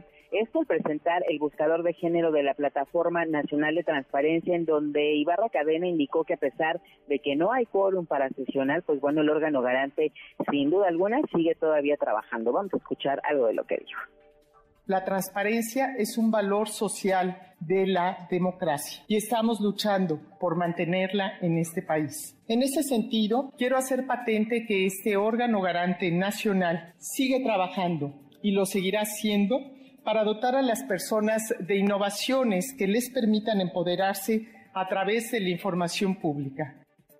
En ese contexto, la comisionada Julieta del Río enfatizó que para nadie es ajeno a la situación que atraviesa el INAI, que no ha podido sesionar por falta de por lo menos un comisionado. Sin embargo, el instituto dice sigue admitiendo recursos de revisión. Vamos a escucharla también Estamos trabajando, o sea, en cuanto tengamos un quinto comisionado o tengamos la suspensión de la Suprema Corte. Todos ustedes saben que la ley federal eh, estipula en su artículo 33 que debemos ser siete comisionados y que de siete, cuando menos, cinco podemos sesionar. Bueno, somos cuatro. Lo que le estamos pidiendo a la Corte es precisamente esta suspensión. En tanto designan un comisionado del Senado de la República que nos permita, eh, por tratarse de un derecho humano, sesionar cuatro. Pues así el llamado nuevamente de Inayana, el reporte que tenemos. Te lo agradezco mucho, Hatsiri. Buenas tardes. Gracias, muy buena tarde. Y nos vamos contigo, Citlali Sainz. Traes información del golpe que significa para eh, empresas mexicanas eh, el cuello de botella que se está generando y desde hace ya tiempo en Texas por decisiones del gobernador tejano Greg Abbott. ¿Cómo estás, Citlali? ¿Qué tal, Ana? Buenas tardes a ti, buenas tardes también a nuestros amigos del auditorio. Pues sí, la orden unilateral que dio precisamente el gobernador de Texas, Greg Abbott, de revisar sin previo aviso cada uno de los tractocamiones de México que pretenden cruzar la frontera a los Estados Unidos a través del puente general Ignacio Zaragoza, genera demoras en las exportaciones, por lo tanto pérdidas millonarias que resultan perjudiciales para las empresas de nuestro país, así lo advirtió la CONCAMIN, y es que el presidente de la Confederación de Cámaras Industriales, José Abugaber, externó su extrañamiento por esa medida, agregó que las unidades tardan en cruzar la frontera entre Matamoros, Tamaulipas, en nuestro país, y Brownsville, Texas, en los Estados Unidos, hasta siete horas. En este sentido, el líder de los industriales del país hizo un llamado a las autoridades mexicanas para que hagan algo y bueno, se pongan eh, de acuerdo con las autoridades de los Estados Unidos para que puedan agilizar este cruce, que se acelere el paso de los tractocamiones a territorio estadounidense. Por último, la CONCAMIN destacó que la medida afecta el libre comercio y el traslado de productos que impactan negativamente en la economía, sobre todo en las empresas mexicanas que tienen convenio de exportación con sus pares en los Estados Unidos. Ana, es mi reporte al auditorio. Te lo, te lo agradezco mucho, Citlali. Buenas noches. Gracias, muy, muy buenas noches. Eh, y nos vamos con eh, Tigo, Juan Carlos Alarcón. Eh, un juez negó reabrir una investigación complementaria por el caso de la línea 12. ¿De qué se trata, Juan Carlos? Efectivamente, gracias Ana, muy buenas noches. La autoridad judicial negó a uno de los imputados del caso de la línea 12, se trata de Guillermo A, implicado en este hecho, a quien le negó la reapertura en la investigación complementaria. Durante una audiencia celebrada este viernes en el Tribunal Superior de Justicia, la defensa del imputado expuso la necesidad de ampliar el tiempo de investigación, dada la complejidad del caso, pues el juzgador negó extender dicha etapa. En este contexto, el penalista Teófilo Benítez Granados indicó que esta audiencia tenía el objetivo de alargar aún más el proceso con la anuencia de la Fiscalía Capitalina. Por esa razón, adelantó que presentará una denuncia de carácter penal en contra de la fiscal capitalina Ernestina Godoy y el, al Ministerio Público que tiene a cargo la carpeta de investigación. Escuchemos. Si en esta audiencia el juez ordena la reapertura, nosotros vamos a denunciar directamente a la propia fiscal Ernestina Godoy y también vamos a denunciar al Ministerio Público, porque por causas y culpa de ellas es que se está haciendo esta reapertura. Y con esto estamos más que claros de que ellos lo que buscan es hacer dilatorio esto para empujar y ayudar a Grupo Carso a obligar a las víctimas a que firmen un acuerdo reparatorio impulsado por la propia Fiscalía. El litigante informó que el caso tiene dos años sin mayor avance y se han efectuado 10 audiencias, incluida la de hoy. Por otra parte, Benítez Granados informó que presentarán al Congreso de la Ciudad de México una solicitud para la creación de un órgano autónomo que vigile el otorgamiento y cumplimiento de los acuerdos reparatorios y que estos sean apegados a las necesidades de las víctimas. El asesor jurídico recordó que el objetivo del gobierno de la ciudad y de la Fiscalía Capitalina es sepultar lo antes posible el caso de la línea 12 del metro, toda vez que esta eh, aún todavía está en puerta pues el proceso electoral de 2024 y la tragedia se nos cortó la comunicación con mi querido eh, Juan Carlos Alarcón. Nos vamos eh, rápidamente hasta el Estado de México, en donde hoy hubo sesión del Instituto Electoral del Estado de México. Y, el tema sobre la mesa, uno de los más importantes, era por supuesto el tema del segundo debate entre las dos candidatas eh, a gobernadora. Eh, mi querida compañera eh, Pamela Cerdeira, quien iba a moderar ese debate y fue em, eh, de, alguna manera rechazada por eh, el grupo de Morena y sus aliados para presidir el, debate, para llevar el debate con pues preguntas periodísticamente relevantes. Em, decidieron finalmente eh, pues ceder, digamos, el Instituto Electoral a las presiones y han decidido cambiar de moderadora. Será ahora Ginarelli Valencia Alcántara, esta eh, la nueva moderadora en el segundo debate. Juan Gabriel González, platícanos cómo estuvo la sesión de hoy, cómo se dio esta decisión. ¿Qué tal, Ana Francisca Auditorio? Muy buenas tardes. Pues el Comité de Debates del Instituto Electoral del Estado de México, IEM, firmó el cambio de moderadora para la realización del segundo debate entre las candidatas a la gobernatura mexiquense Alejandra del Moral Vela y Delfina Gómez Álvarez el próximo 18 de mayo a las 20 horas. A petición de la Alianza Morena PT Partido Verde y de su candidata Delfina Gómez, se cambió a la moderadora inicial, que sería la periodista y compañera, obviamente colega, Pamela Cerdeira, y un sorteo se decidió hoy que fuera la comunicadora mexiquense Ginarelli Valencia, actual vocera de la Universidad Autónoma del Estado de México, la UAMX, integrante de la Red Mexicana de Periodistas de Ciencia. Además, se dejó firme la mineta inicial para que, al igual que en el primer debate, pues se mantenga el formato de moderación activa, es decir, que la conductora podrá interpelar y cuestionar a las candidatas a la gubernatura. A petición del Instituto Electoral del Estado de México y respaldado por los equipos de campaña, únicamente podrán estar presentes un máximo de cinco acompañantes por cada una de las candidatas en el salón de sesiones del Instituto Electoral, donde se llevará a cabo este debate. Los acuerdos tomados en el Comité de Debates hoy viernes fueron signados ya por las representaciones de cada candidata, tanto de Alejandra del Moral Vela de la coalición Va por el Estado de México Delfina Gómez Álvarez de la Alianza junto historia, todo lo que se dio en torno a este asunto de la comisión de debates era simple, sencillamente porque es la moderadora, Ana Francis. Bueno, por supuesto, estaremos muy pendientes, eh, pero digamos, el compromiso es de que vaya Delfina Gómez, o sea, sí va a asistir una vez que decidieron ya eh, a la moderadora y, en fin, eh, ¿asistirá? Sí, de hecho ayer tarde dijo la misma Delfina Gómez que tiene planeado ir, solamente ponía casi como condición el que se toman en cuenta sus peticiones, entre estas, pues el hecho de que hubiera cambio de moderadora, pero también hacían mucho énfasis en el formato, no les gustó, así lo habían expresado en Morena, que la conductora o la moderadora interpelara a las candidatas. A final de cuentas, hoy lo que se decidió en el Comité de Debate Ana Francisca es que el formato sigue igual. Bueno, pues ya, ya lo estaremos eh, conversando en cuanto, en cuanto suceda y, bueno, pues ahí está la decisión. Gracias, eh, gracias Juan Gabriel. Buenas noches. Ana Gracias, muy buenas noches. Las seis con veintinueve, casi casi las 30. Em, vamos a la pausa, regresamos con mucho más. Estamos aquí en MBS Noticias. Yo soy Ana Francisca Vega. No se vayan, volvemos. MBS Noticias con Ana Francisca Vega tiene para ti un pase doble para la obra Faustus, con la actuación de Silverio Palacios y un gran elenco caracterizan la historia de un hombre que vende su alma al diablo por lujuria y poder. La cita es en el Teatro Wilberto Cantón. Tres pases dobles para que vivas la experiencia de la cartelera de Cinépolis en formato tradicional, válido de lunes a viernes, todo el mes. Para ganar, dinos, ¿en qué año se fundó Cinépolis?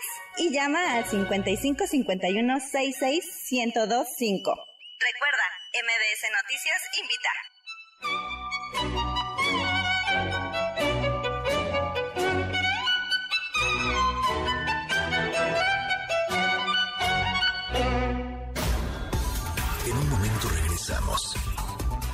Continúas escuchando a Ana Francisca Vega por MPS Noticias. Continúas escuchando a Ana Francisca Vega por MPS Noticias.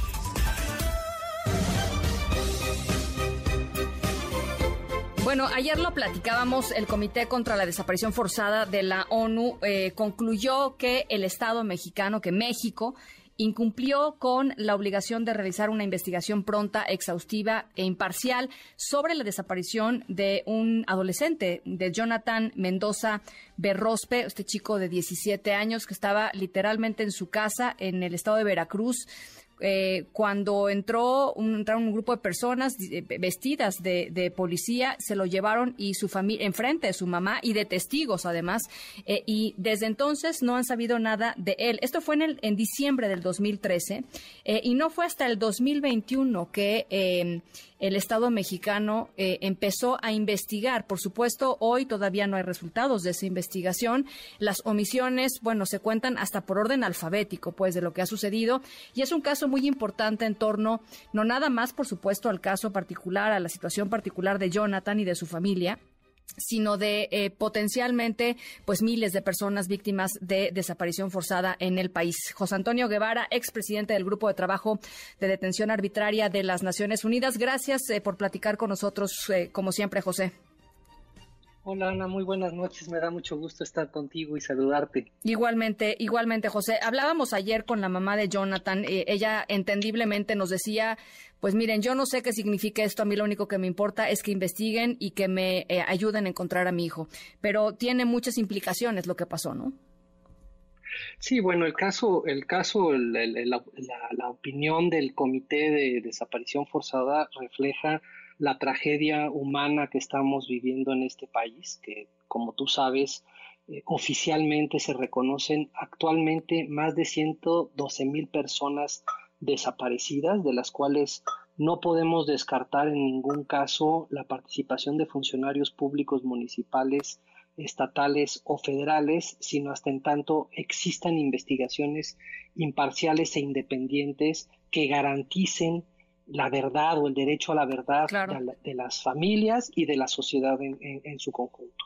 Y este caso es significativo porque, como tú mencionaste al inicio de, esta entrevista, refleja el, el descuido institucional la falta de atención que le dan las instituciones estatales y federales a los casos de desaparición forzada. Negligencia por parte de la Policía Estatal, negligencia por parte de la Secretaría de Marina, negligencia por parte de la Procuraduría General de la República, por el Sistema Nacional de Búsqueda y la Comisión Nacional de Búsqueda y, y por los jueces federales que conocieron del asunto en un amparo indirecto que no cumplen con su responsabilidad constitucional de investigar los casos de desaparición aparición forzada y traer a las personas o tratar de traer a las personas frente a sí una vez que les dan o les hacen del conocimiento un asunto de esta naturaleza.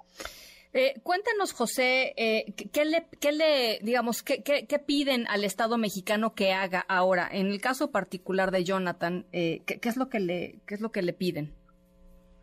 Pues mira, lo, lo, primero que le piden al, bueno, lo, primero que hace la opinión es que reconoce que se trata de una desaparición forzada, es decir, una desaparición de un niño, eh, un, niño de 17 años que fue sustraído de su casa por autoridades estatales eh, y federales y que hay información e indicios suficientes para creer de la participación de estas entidades.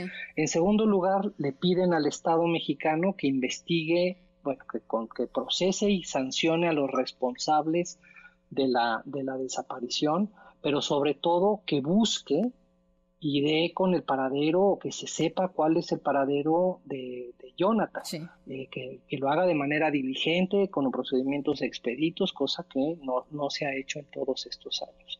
Y además le ordena que se garantice el derecho a la verdad de la familia y de la sociedad, de que sepamos cuáles fueron las circunstancias de modo, tiempo, lugar, contexto en el que se dio la desaparición de Jonathan en el estado de Veracruz en el año 2000, 2013.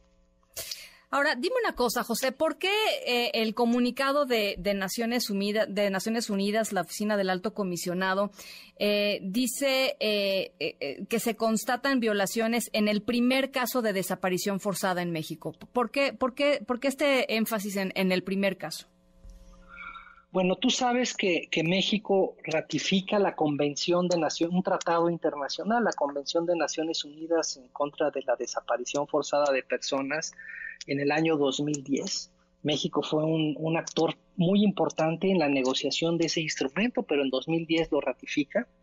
Y no es sino hasta 2020 que le reconoce al comité que crea ese tratado, que es un órgano integrado por 10 expertos independientes de diferentes países del mundo, que eh, actúan a título individual, le reconoce México en 2020 la competencia a ese comité para tramitar casos individuales. Sí. Y este es el primer caso individual Ah, que el comité tramita de México.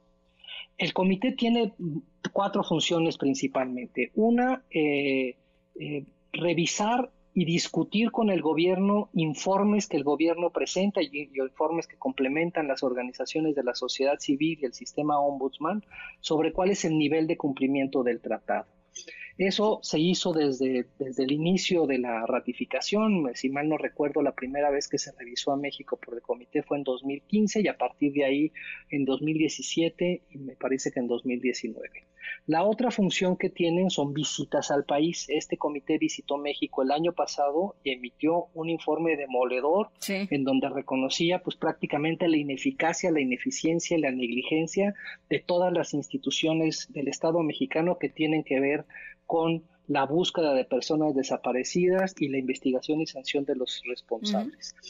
La tercera, la tercera función es que emite acciones urgentes. Esto quiere decir que cualquier persona que tiene conocimiento de que un ser querido, por ejemplo, desapareció, desapareció, le manda una solicitud de acción urgente al comité y el comité le pide al Estado mexicano que inicie la búsqueda y que investigue a los responsables. Y luego la cuarta función es esta de tramitar casos, que, Ya. que, que en, que en resumidas cuentas es el equivalente a un caso ante la Corte Interamericana de Derechos Humanos, porque es un órgano, al igual que la Corte, que se crea por un tratado, es un órgano que cuenta con eh, equivalente a jueces, expertos independientes, que tramitan el caso a partir de reglas preestablecidas. El Estado tiene la oportunidad de defenderse y hay una parte acusadora que es la víctima o sus representantes legales.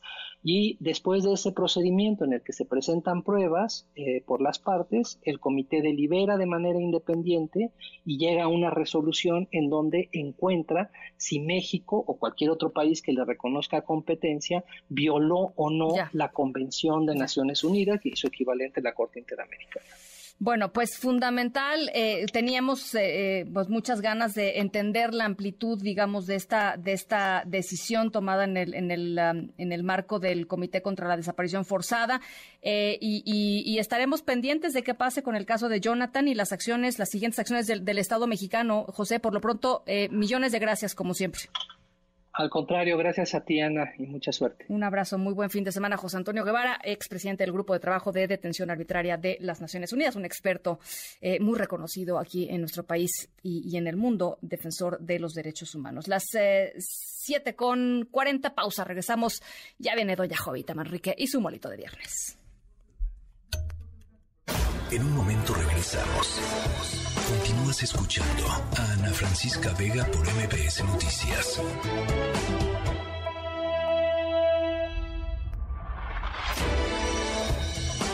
Ya estamos de regreso. Ana Francisca Vega en MBS Noticias. Hay de chismes a chismes. Pero un chisme con molito a nadie se le niega. Y por eso ya está aquí Jovita Manrique con su molito.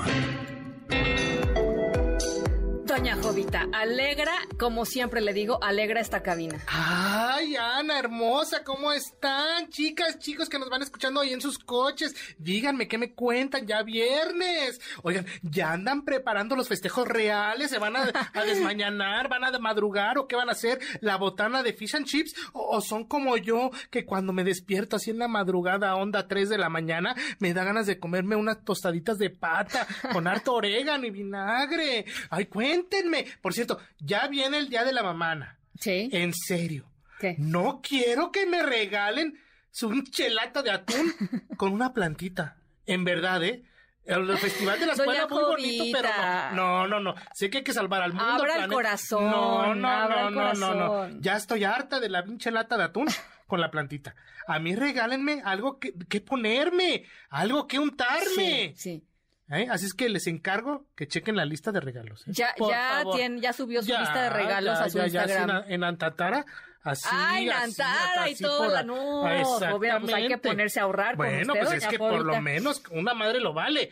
No vale una chelata de atún ahí con una plantita. Sí, sí. O sabe qué, este, a mí sí me ha tocado el, el- la caja de Kleenex con, con, con la sopa de pasta pegada. Imagínate, y una foto así Eh, del sí. niño ahí casi haciendo popó. Sí. No, no, no, no, Sí, perdonen, pero no. Pues así es, Jovita. Ay, Ana, oye, allá en Coahuila las cosas se están poniendo interesantes. Y ahora con el pasado debate, quedé con cara de emoji así de qué perro oso. ¿Por qué? En verdad. Escucha esto. A ver. Amigas y amigos de Coahuila, en todas las encuestas, seis de cada diez ciudadanos quieren que se vaya el PRI. Es momento de llamar al voto útil. Necesitamos el voto útil y hago un llamado aquí, sobre todo a la juventud, que es el voto mayoritario en esta elección del 4 de junio. Por eso Vamos, que no les pase lo que a sus abuelos, papás, que haya pasado el PRI y siga con 94 años. Ahora en tus manos está el cambio verdadero con el, el Morena, con el voto de Morena. Morena. Si el PRI se va, jóvenes, por mis, por, por mis, por mi sombrero, que peso pluma vendrá. Ah, no. ¿Qué tal? Imagínate ¿Ya nada con más. eso? Por mi sombrero, dice el señor. ¡Qué perro oso! Cuando tratas de caerle bien a la chaviza, ¿verdad? Cuando habla la momisa. Ya. Ay, no, no, qué perro oso. Cuando por tus problemas de casa vas a dejar pasar la gubernatura. Ahí tienes al candidato de Morena, al que escuchábamos, Armando Guadiana, que prometió que peso pluma, ese que anda liderando las listas de top 10 y de Sí, top sí, 5, sí, de top, top, top, top, top, lleva- va a ir a la entidad en caso de que el PRI salga. Ande, pues. Híjoles. Ande, pues. Temo decirles a los fans coahuilenses de peso pluma que no se esperen a que gane este señor. En verdad, no lo hagan. Por mi sombrero, porque las encuestas, pues no, así como que No, guau, este, guau, ese guau. señor al rato va a regresar al Senado, doña Jovita, porque acuérdense que de que no sueltan el hueso, no sueltan el hueso. Claro, pero nomás te dicen, ahorita vengo, voy a la tienda, voy por los cigarros. exacto. Va a buscar la gubernatura, no va a ganar. Y bueno, ya Eh, regresé. ya toc, toc. regresa, ¿Me ya abren? regresa. Sí, sí, Así nada más, ¿verdad? Pero bueno, al parecer en Nuevo León, Ana, todo este año va a ser considerado el año del niño. A ver, ¿qué es Escucha. como? A ver. Vicente Fernández. Hey, how are you? Nice to meet you. It's a pleasure. Good to see you. Samuel Garcia. How's You everything? look snappy, look at you. But they thought you must have come to Rodeo Drive, huh? Maybe, You did yes. some shopping. Today we're going to shopping. You go today go shopping? Yes, we're going to the Milk Institute, to a panel. Oh yeah, sure, yeah, yeah. That's why we have the time, no? That's right, yeah. Swimming for more than sea. No, that's good. Hasta Nuevo León, baby. ¿Qué tal? ¿Quién es? Ahí tienes al gobernador de Nuevo León, Samuel García, que anda como niño con juguete nuevo desde que anunció lo de Tesla, ¿verdad? Pues ahora se presume con el actor y exgobernador de California, Arnold Salchichonaga, que se juntó con él para conocer, pues, las maneras que hay de gobernar en cuestión de cambio climático. Ya sabes, unos genios, dijera el otro, ¿verdad? No, pero pues este Samuel García anda muy internacional, doña Sí. Jovita, que es que la foto, que es que el selfie, le sale bien, ¿no? Lo de Le la queda, selfie, la foto con el de Tesla, ahora con Salchichonager, dice usted, ¿no? Muy, muy bien. Este, es la, es la pura celebridad. Y anda doña buscando que este supe esta cadena de supermercados eh, así Target, ya sabes, acá la, la, la venga, pa- imagínate. Ay, Jovita, ¿qué vamos a hacer si Ay, llega no, tarde? no, no, hay que ahorrar, doña claro, Jovita, hay que Luis ahorrar. Miguel ni que nada. Exactamente. No, no, no. Un- tener el monedero electrónico de Target, imagínate. Eso sí va a nada ser más. una cosa que, pero hay que, hay que, hay que ponerse, eh, hay que tener algunos consejitos de financieros de, de nuestra querida Dina, porque si no, no nos va a salir la cuenta, doña No, pues Jovita. no, ay, no, yo con eso de que hasta el Tiny lo creo quiero Sí, comprar ahí, pues sí, no, no me sí, queda, ¿verdad?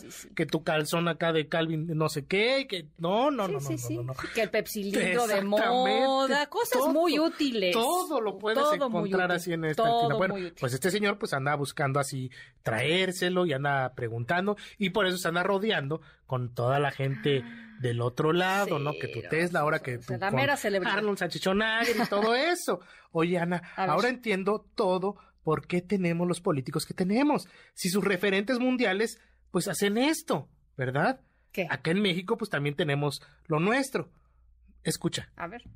Este varón, el hombre Marcelo, origen liberado de todo malestar, de toda intranquilidad, que la energía positiva del universo recaiga sobre él en todo momento y en toda jornada, para que en su momento sea el mandatario de este hermoso país de nombre México, del cual estamos orgullosos. Que el bienestar y la energía llegue a él y todo negativo sea desterrado de su vida, sea desterrado de su vida y alejado totalmente. Que el bienestar me lo acompañe en todo momento y en toda jornada. Y bueno, también para completar, le voy a entregar este talismán, que trate de traerlo de su cartera siempre, que es de protección. Muchos símbolos son confusos porque piensan que es negativo, en realidad es bienestar y eso lo puede investigar. ¿Qué tal? Ay, Jovita. No, Ya le hace no, falta no, su limpia al Marcelo. ay, ya, ya, ya, ya. Pues hay que tener un poquito de madre por los clavos de Jesus, por la sal de uvas, por las ramas de pasote. Limpia este cuerpo para que no me caiga la maldición de ya sabes quién. Dicen que así rezaba el canciller Ebrard, ahora que se dio una buena rameada para lo que viene, ¿verdad? Él está feliz mientras no me lo abucheen ahí en un estadio de béisbol como al secretario de gobernación. estuvo rudo. No hay problema. ¿Qué ganan con mostrarse así? ¿Alguien les creerá que esto es orgánico o si sabrán que entendemos que está planeado? No lo sé. Yo no lo sé, Jovita, pero mire, eh, este, no planeado hubiera sido que nos enseñaran cómo salió el huevo. Ya ves que ya ve que le pasan el huevo y luego abren el huevo y luego el huevo sale negro. así, Imagínate, ¿no? o trae aire así como O trae eso, imagínate, sí ay, ay, ay, sido ay, ay. de que si- hasta, mire, se me puso la piel chinita. No, no, no, no, no. La no, piel no. chinita Ay, se ay, me ay, puso. ay. Eso sí, Pues hay que tener tantita madre antes de que nos la recuerden. Por eso les pido que no echen en saco roto lo de regalar algo para untar. Ya basta del papel cascarón con las huellitas de los niños. Sí, sí.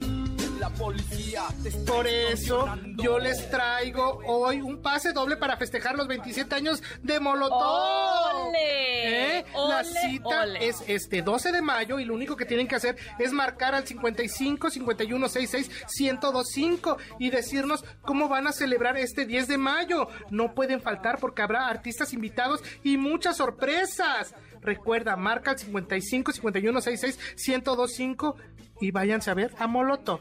Foro Sol, so- doña Jovita. Oye, me impresionó, Imagínate. doña Jovita, el Foro Sol es muy grande. No, pues es que pues esta banda lo merece. Son 27 años, Sí, Ana. Sí, sí, no, bueno, ¿Eh? sin duda. Vania, nuestra, nuestra jefa de información, dice que, que ella se va a hacer pasar por no sé quién, va a escribir, a Por hablar- Randy, ya salió a hablar por allá, agárrenla, ya salió a hablar por allá, este, que, para fingir que no sé quién va a ser, que quiere pase doble, es Vania, es Vania. Ok, bueno, pues tengan calma, tengan calma, pues llamen al 55 51 66 1025 y vayan a ver a Molotov por cortesía de la mamá de Jovita.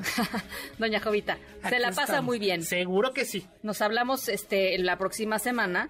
Por acá nos vemos y por lo pronto vayan preparando un buen regalo del 10 de mayo. Ok, seguro. ¿No? Bueno. Órale. Venga. Abrazos.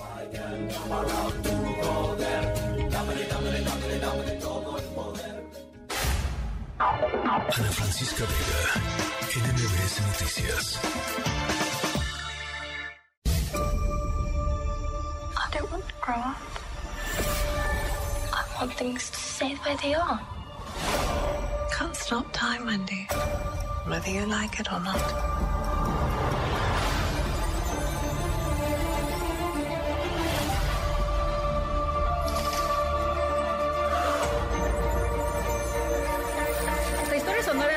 Es sobre el remake. Está muy, muy, muy, muy gabacho el término.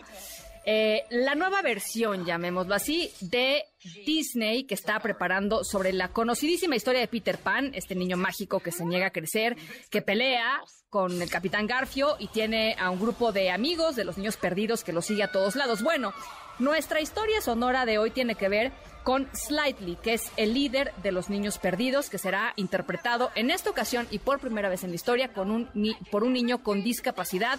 Es Noah Matthews Matowski, un chico de 14 años que tiene síndrome de Down, eh, un hito histórico pues para todas las personas eh, con discapacidad y en particular para las personas que tienen síndrome de Down. Noah ha dicho que conseguir el papel fue, pues, como todo, ¿no? Como cualquier chico, un sueño hecho realidad.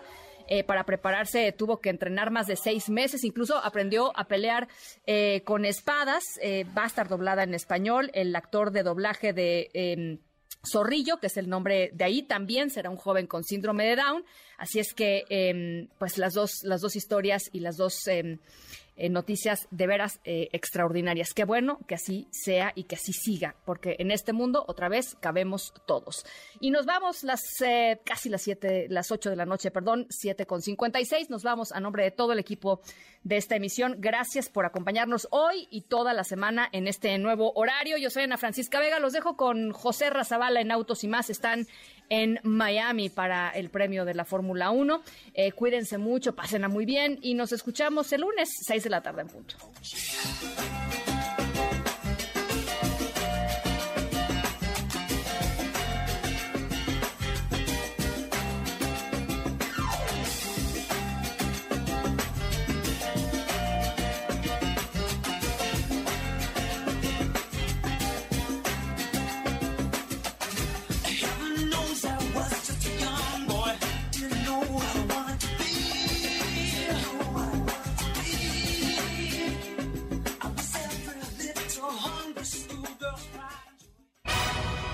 MBS Radio presentó